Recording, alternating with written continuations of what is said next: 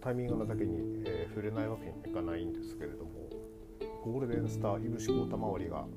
えー、かなり大変なことになってますね。まあ、周りが大変なことになってるというかいぶし選手そのものがいろいろと分が溜まってたんですかね。なんか LINE を晒すなんていうちょっと暴露みたいなことが始まってしまってですね。非常に、えー、ファンとして心苦しいわけですが。まああのニュージャパンカップこちらでねあの復帰が予定されていたにもかかわらず直前で流れてまあその時にもちょっとねあんまり良くない噂を耳にしたりしてこのままね新日からフェードアウトしちゃうのかななんて思ってたら、えー、新日 SS で普通にカードとして出たり、えー、その後もねあの新日チャンピオンに出たりとかあとは新日主体のそのインタビューとか、えー、そういうのも出てたんでまああのちょっとねやっぱり怪我の調子さえ戻ればあのしっかり出てくれるのかななんて思っていたわけですけれどもここに来てだいぶ雲行きが怪しくって。何しろねそのファンがの問いかけに対して返事してるぐらいで、まあ、正直ちょっとまともな状況じゃないよなっていう感じがしててですね。いやただまあプロレスラーは常人ではない。ね、ちょっとぐらいぶっ飛んでる方がなんていう話があったのも今や昔、えー、ということでですねまあそういう意味ではプロレスラーらしいプロレスラーなのかもしれないんですけれどもであの世の中的になかなか逆風が強くなるんじゃないかなということで非常に心配しております。えー、イブシ・コーターという選手はやっぱりそのプロレス界の宝でありっていうことをね私常々、えーと、大ファンだっていう話とかではなくですねあのプロレスというものを世間に知らしめるためにはいの一番に、えー、プッシュプッシュというかそのいの一番に、えーと、上がってくる、えー、選手の一人だと思っているだけにですね、えー、ちょっと怪我が多かったりちょっとここ数年本当にねあのあまり良くない星の流れっていう言い方しちゃっていいのか分かんないですけどもねでねちょっとかなり参ってしまってるのかもしれないんですけれどもなんかいい解決策がないかっていうのはですねえっ、ー、と思ってしまう次第です。えー、井口選手ね、周りに相談できる人とかがねやっぱりちょっと今少なかったのかななんて思うとちょっとかわいそうだなっていう気もしつつですねあのどこまでその本人が言いたいことと周りが思ってることを言いたくても言えないこととかもいろいろあると思いますんでね。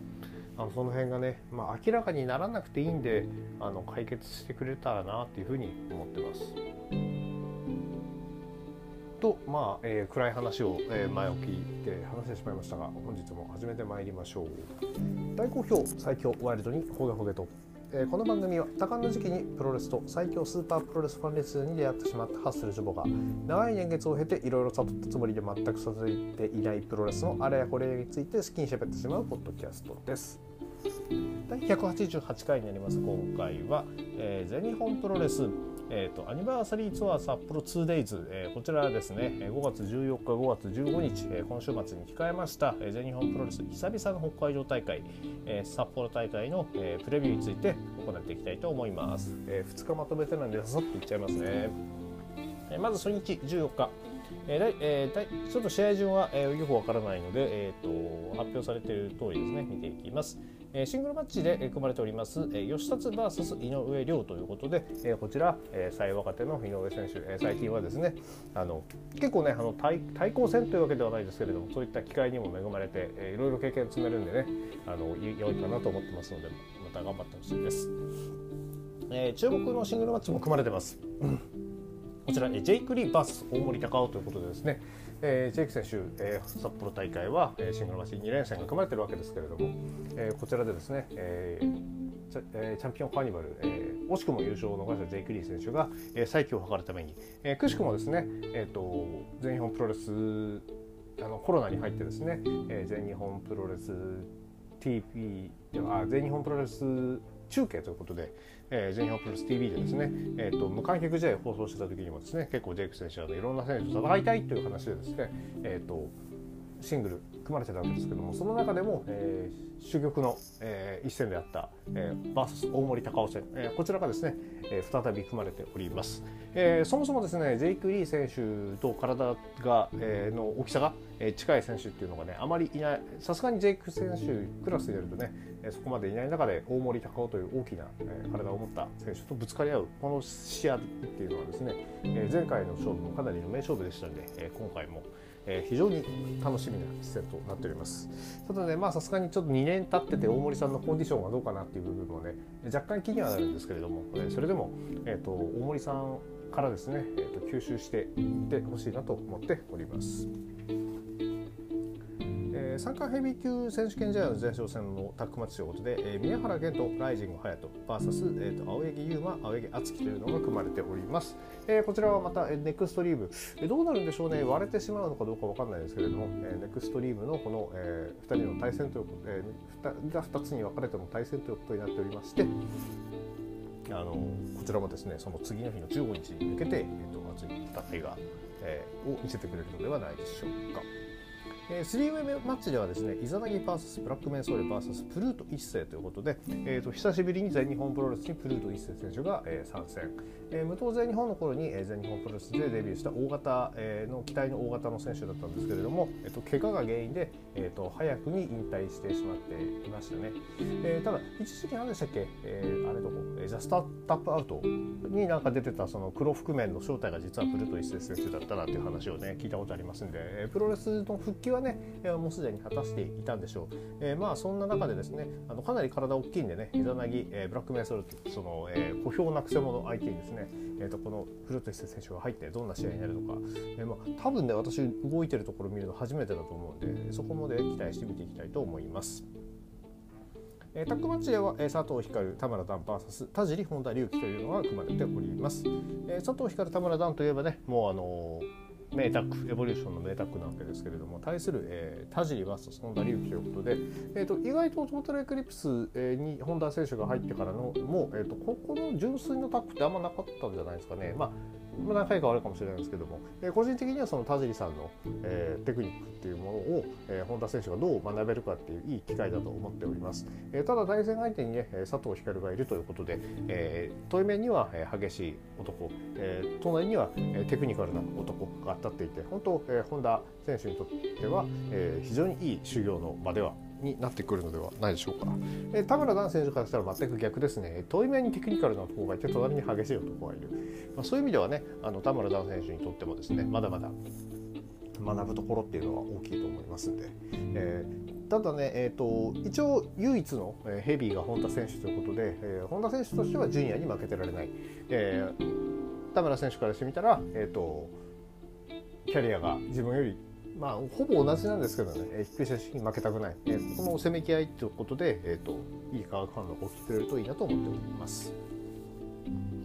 えー、アジアタック選手権が、えー、北海道で組まれております、えー、第112代王者組、えー、大森北斗児玉悠介 VS、えー、挑戦者が、えー、友谷、えー、そして吉田。なんだっけこれ。吉田隆選手ですね、えーと、こちら、えー、ですね、えーと北海道のえーと、で活躍する、えー、選手2人が、えーと、ここでアジアタックに挑戦するということでですね、えー、友也選手、えー、私結構好きなんで、えーと、高校の挑戦っていうのをねあの期待したいなと思ってるんです。何しろ体ねすごいパンパンいつもパンパンでねあの見ててプロレスラーって一目で分かるあの体っていうのはね私非常に好きです、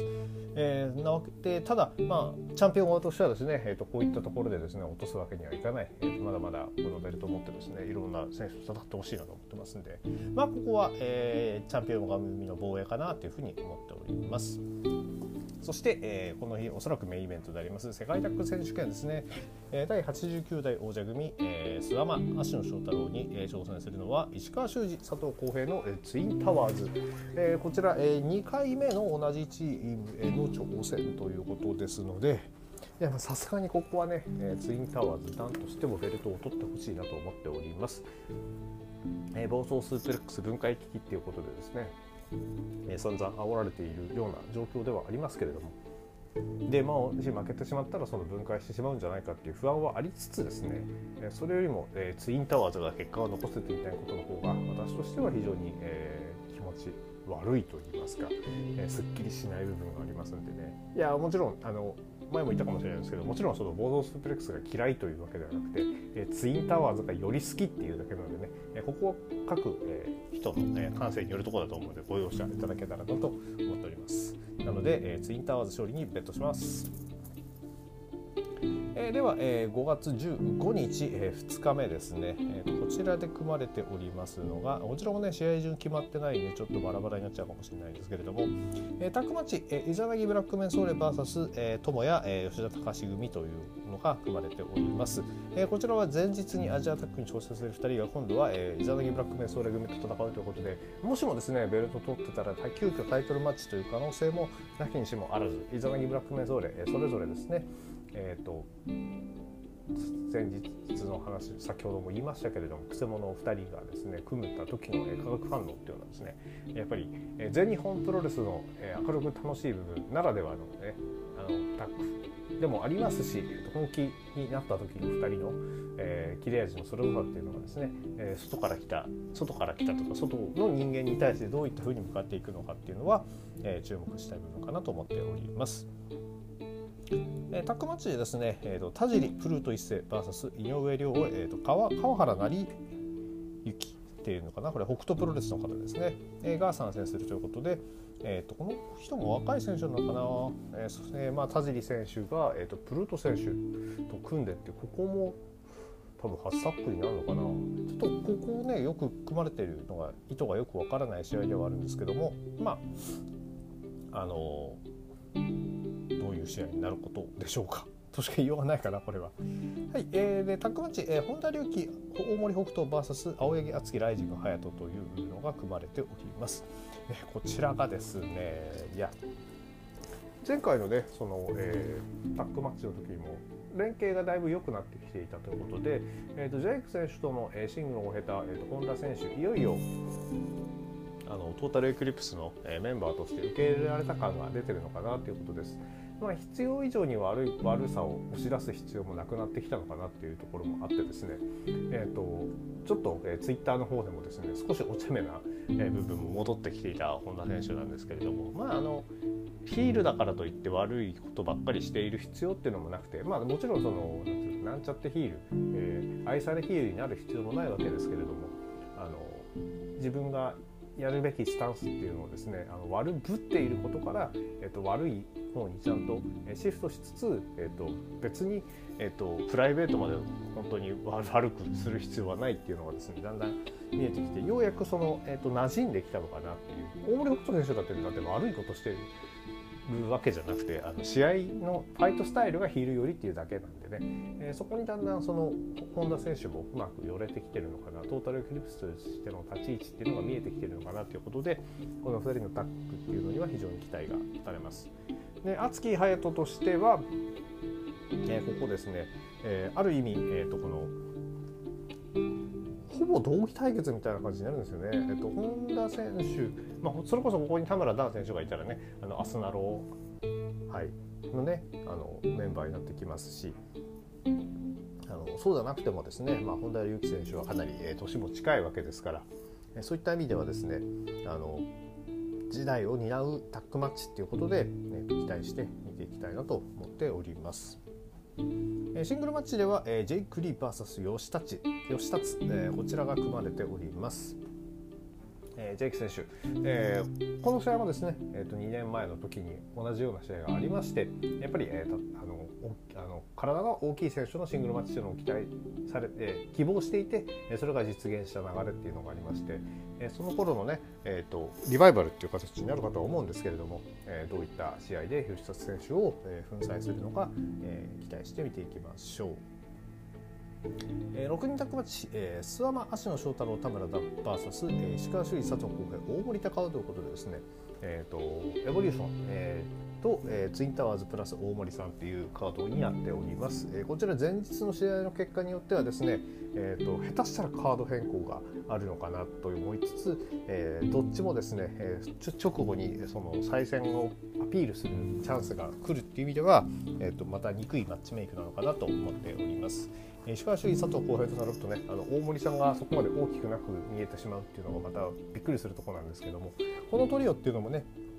あのもっともっと見ていきたいななんて思っております。えー、大森さんとね佐藤浩平選手って言ったらねあの01マックス時代のねあの良きライバルでもあったわけですからそこが肩を並べて立っているっていうのも非常に感慨深いものがありますね。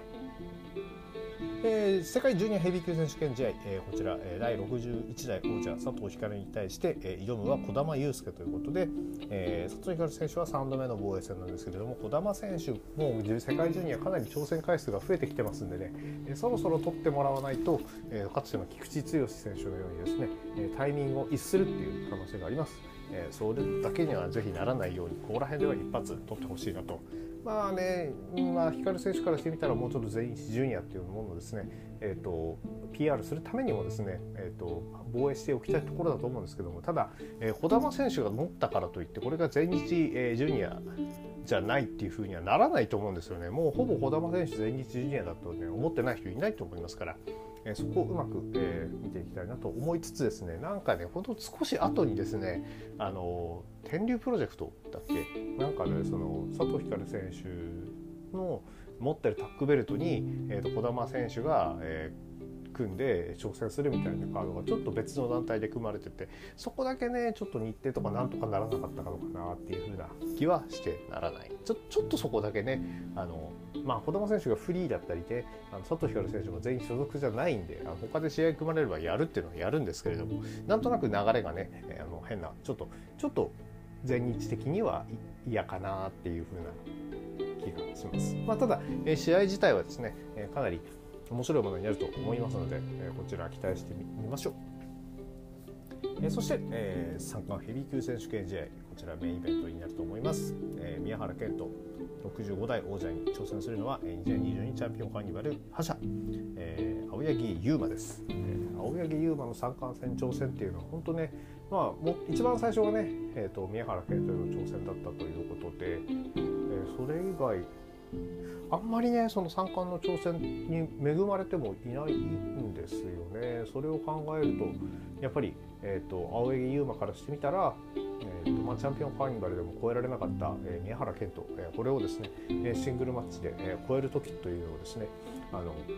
まあ、フォールとか直接フォールとかはねあの取ったりとかしちゃってるんでしちゃってるって言っていいのかな、ね、もあるので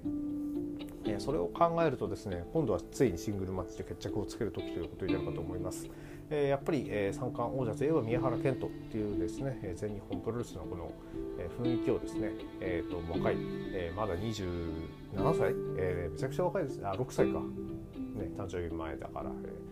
がですね、えー、これも最年少王者になるのかな、ちょっと、えー、すみません、えー、下調べなしで喋ってるんで申し訳ないですけども、えー、青柳優馬という新しい、えー、風がですね、えー、風穴を開けてくれるのかどうか、えー、北海道での、えー、ダッシュとなったらまたこれは非常に面白いかなと思っております。えー、この後ねあの後楽園ホールでもね三冠戦、えー、5月末の方にあったりでそこからさらに大田区大会に向けてということでですね、えー、一つ二つ波乱があってもですねいいのかななんていう気はしております。いや余談になるんですけども最近も本当に優勝してからねあの青柳選手のロックスター、えー、入場曲ですねあちらあのめちゃくちゃ聴いてるんですけど最初聞いた時はねあのなんだよこんなふざけんなよと思ってたんですけども青柳選手の活躍とともにその曲がですねあのもう非常に気に入ってくるというですねまあプロレスあるあるだと思うんですけども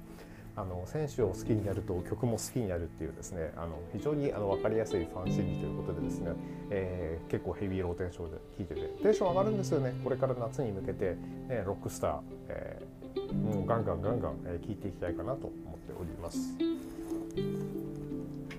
えそんなわけで、えー